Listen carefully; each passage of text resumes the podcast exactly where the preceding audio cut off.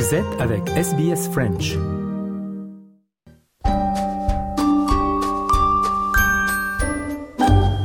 Bonjour et bienvenue dans ce nouvel épisode de SBS Easy French.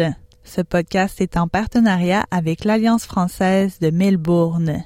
Chaque semaine, vous avez rendez-vous avec Easy French, votre compagnon d'apprentissage à votre rythme. Si ce n'est pas déjà fait, je vous invite à vous inscrire à notre newsletter sur le site web de SBS French pour recevoir la transcription de cette émission et de toutes les autres sur votre boîte mail tous les vendredis. Vous êtes avec Audrey Bourget et voici votre journal du mardi 5 décembre. On commence avec les titres. Plus de 40 millions de professionnels de la santé appellent les dirigeants du monde à donner la priorité à la santé. Une manifestation pacifique appelant à un cessez-le-feu à Gaza a eu lieu lors du sommet des Nations Unies sur le climat à Dubaï.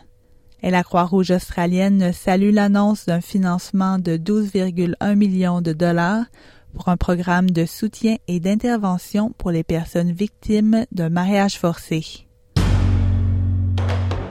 Plus de 40 millions de professionnels de la santé appelle les dirigeants du monde à donner la priorité à la santé lors du sommet des Nations Unies de la COP28 sur les changements climatiques à Dubaï.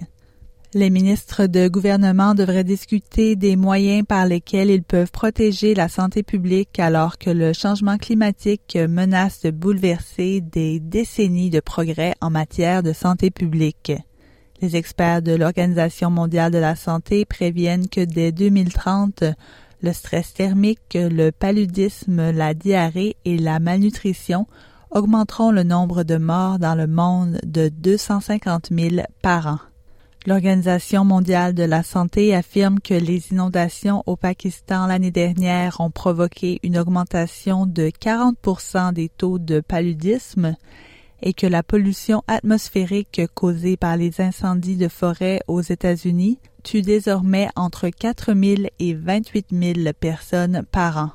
La présidente slovaque Zuzana Kaputova a déclaré que l'humanité marchait vers le précipice. Every five seconds, someone dies a premature death because of pollution. Our inaction will soon make it every four seconds. 88% of the existing disease as a result of climate change occurs in children under five years of age. How much more do we want to harm the future generations? Une manifestation pacifique appelant à un cessez-le-feu à Gaza a eu lieu lors du sommet des Nations Unies sur le climat à Dubaï. C'était un spectacle rare pour les résidents des Émirats arabes unis car il s'agissait de la première manifestation de soutien aux Palestiniens depuis le début de la guerre entre Israël et le Hamas. Les Émirats arabes unis ont des règles strictes contre les manifestations, mais lors de la COP 28, les participants ont été autorisés à protester à condition de suivre des directives strictes.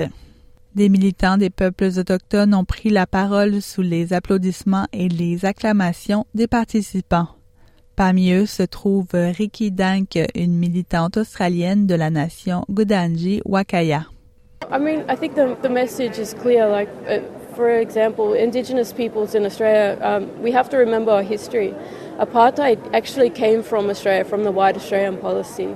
And so when we are seeing people being killed, dispossessed of land, um, it hurts to see that same thing happening to other people.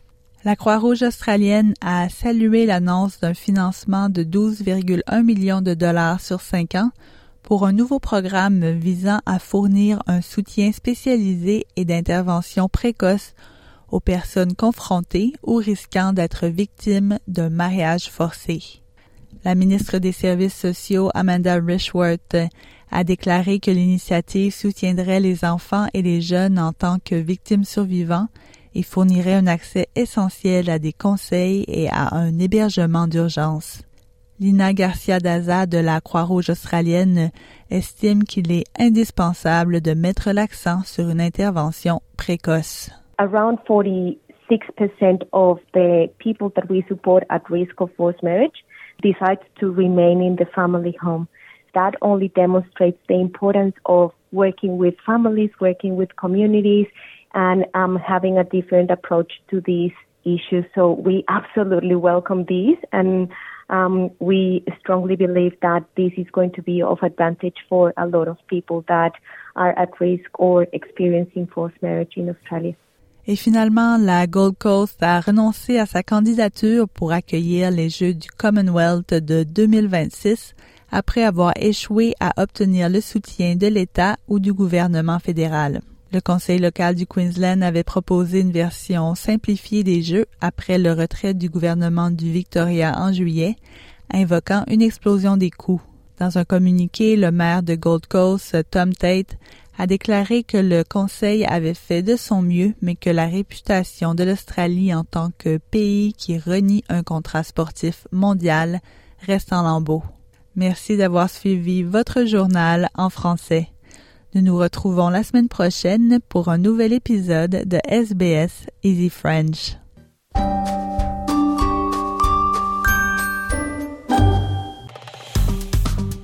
Aimez, partagez, commentez. Suivez-nous sur facebook.com slash sbsfrench.